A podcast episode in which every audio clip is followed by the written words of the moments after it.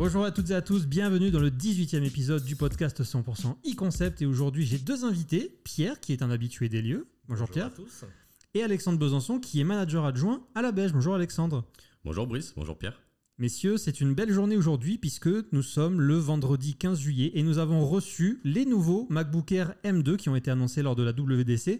Première question que j'ai envie de vous poser, quelles sont vos impressions? Est-ce qu'ils vous plaisent déjà physiquement? Bah, physiquement, c'est vrai que le, redesign fait plaisir de ce modèle-là, parce que ça faisait quand même euh, bah, plusieurs années qu'on avait le même design sur ce modèle du, MacBook Air, qui n'avait pas trop évolué à part depuis 2018. Euh, donc euh, clairement le redesign correspondant aux 14 pouces et 16 pouces fait, fait, plaisir à voir sur ce nouveau modèle. Quoi. Et Alexandre, toi tu as, as, pu le prendre en main un petit peu, le regarder? Effectivement j'ai pu l'apercevoir, le regarder, le, le, prendre un petit peu en main. très joli nouveau design je trouve. ils ont fait un bel effort sur, sur le restanding comme ça de, du MacBook Air, ça fait plaisir. ça change un petit peu, on retrouve un petit peu le design effectivement des MacBook Pro. Quand même le nouvel écran, l'écran plus grand, etc. Franchement apporte un vrai plus. Alors justement il y a beaucoup de choses. On va en parler. J'ai voulu que tu sois là aujourd'hui parce que rappelons-le, tu es manager adjoint, mais tu es surtout responsable des comptes professionnels. Donc en fait, tu accompagnes les professionnels au quotidien pour leur conseiller du matériel qui n'est pas presque, j'ai envie de dire, celui de monsieur tout le monde où vraiment il faut des spécificités. Et ce MacBook Air, justement, va être un petit peu à la croisée des chemins. Exactement, tout à fait. Euh, je m'occupe de la partie professionnelle. C'est vrai qu'il y a un vrai euh, besoin de, conseils et d'accompagnement sur euh, les caractéristiques, les aspects du produit, etc. Et ce nouveau MacBook Air apporte pas mal de, bénéfices et de bonnes choses pour la plupart des, professionnels d'aujourd'hui. Alors Pierre, je me tourne vers toi. Comme tu l'as dit, c'est une nouvelle, un nouveau design qui se rapproche du 14 et du 16 pouces. Alors pour toutes les photos, les vidéos, on vous renvoie évidemment vers notre chaîne YouTube et nos réseaux sociaux. Mais il y a quand même des choses qui changent, à commencer par l'écran, comme le disait Alexandre. Ouais, bah, par l'écran, effectivement, bah, du coup, il adopte, euh, ça y est, le, design de l'encoche sur ce, sur ce nouvel écran du MacBook Air, à l'instar de ses euh, grands frères MacBook Pro 14 et, 16 pouces. Un écran qui, du coup, euh, prend plus de place, qui paraît plus spacieux.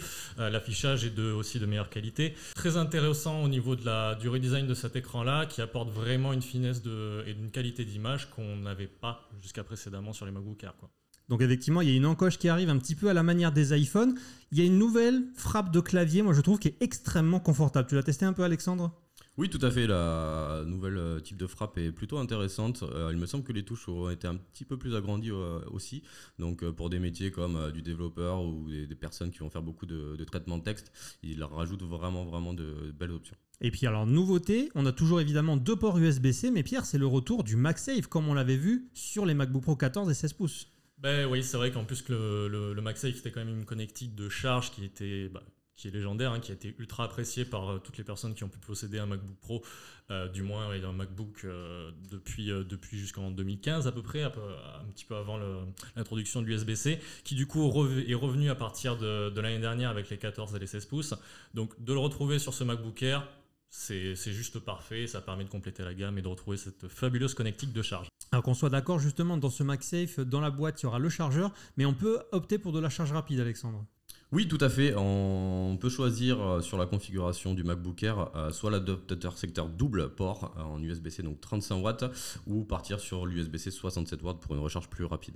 super. On vous laissera voir ça dans notre vidéo parce qu'effectivement, on parle d'éléments qui sont très visuels, donc dans un podcast, c'est pas l'idéal, mais j'avais quand même envie de parler évidemment de la puce M2. Alors là aussi, on a fait une vidéo comparative, mais quelle est, Pierre, en fait, comment on peut s'y retrouver? Parce qu'on est bien d'accord que la puce M2, on en avait parlé quand il y avait eu le débrief de la WDC, la puce M2 et l'évolution de la puce M1, mais c'est pas parce que c'est la dernière sortie qu'elle est forcément meilleure n'est pas meilleure qu'une puce M1 Ultra ou M1 Max par exemple. Bah, non, non, tout à fait. Hein. La, M2 c'est vraiment l'héritière de, la puce M1, donc elle n'est pas là pour euh, remplacer un M1 Pro, un M1 Max, un M1 Ultra, euh, loin de là. C'est vraiment du coup le, cheminement logique et l'évolution logique de la puce M1. Donc effectivement, ce sera une puce qui sera plus performante que la puce M1. On voit qu'elle ajoute euh, des millions de transistors, etc., des performances en plus. Elle est plus vite, enfin mieux cadencée au niveau de la, de la vitesse d'exécution du processeur. Donc globalement, c'est des, des performances en plus. Je crois que les chiffres sont 18% euh, de performance CPU en plus et 35% de performance GPU en plus. Donc c'est quand même des pourcentages qui sont bienvenus pour l'utilisation tous les jours, euh, de tous les jours. Ça sera clairement bienvenu et ça permettra quand même d'avoir du travail professionnel fait de manière tout à fait correcte et professionnelle. Là où c'est intéressant justement, c'est que ce MacBook Air M2 va sortir, mais le MacBook Air M1 ne se retire absolument pas du catalogue, Alexandre. Est-ce que tu peux nous expliquer l'intérêt qu'il peut y avoir aujourd'hui à choisir selon ses besoins, selon son travail ou selon ses loisirs, soit un M1, soit un M2 Comment le choix va se faire pour l'utilisateur classique? Alors effectivement, le MacBook Air M1 reste sur le catalogue Apple en configuration de base en 256 Go de stockage. Euh, pour moi, il s'adresse vraiment à des personnes qui vont faire beaucoup de traitements de texte.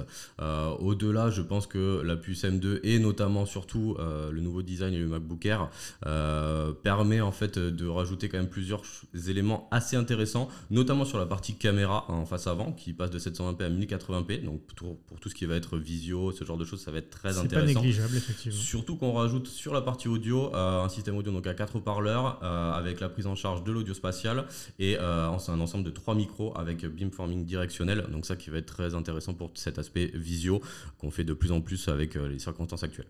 Donc effectivement, il y a un choix qui se pose à faire pour l'utilisateur et on peut peut-être voir en fait les limites, c'est-à-dire que le MacBook Air M2 il est configurable jusqu'en 24 Go. Alors ça va plus en double, on n'est plus sur 16, 32, c'est 24 Go maximum.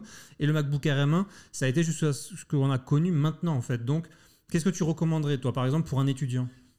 Pour un étudiant, je pense qu'une configuration classique en, 8 Go de RAM peut largement faire l'affaire. Après, c'est des machines quand même qu'on garde logiquement entre 6 à 8 ans en moyenne. Donc c'est vrai que le passage à seulement 230 euros de plus sur les 16 Go, peuvent donner un petit coup de boost sur euh, les prochaines mises à jour logicielles, etc. Donc ça peut être très intéressant. Après, effectivement, sur le M2, la partie 24 Go de RAM peut être euh, vraiment intéressante pour des métiers assez spécifiques, comme on va faire de la musique, euh, du traitement vidéo, ce genre de choses.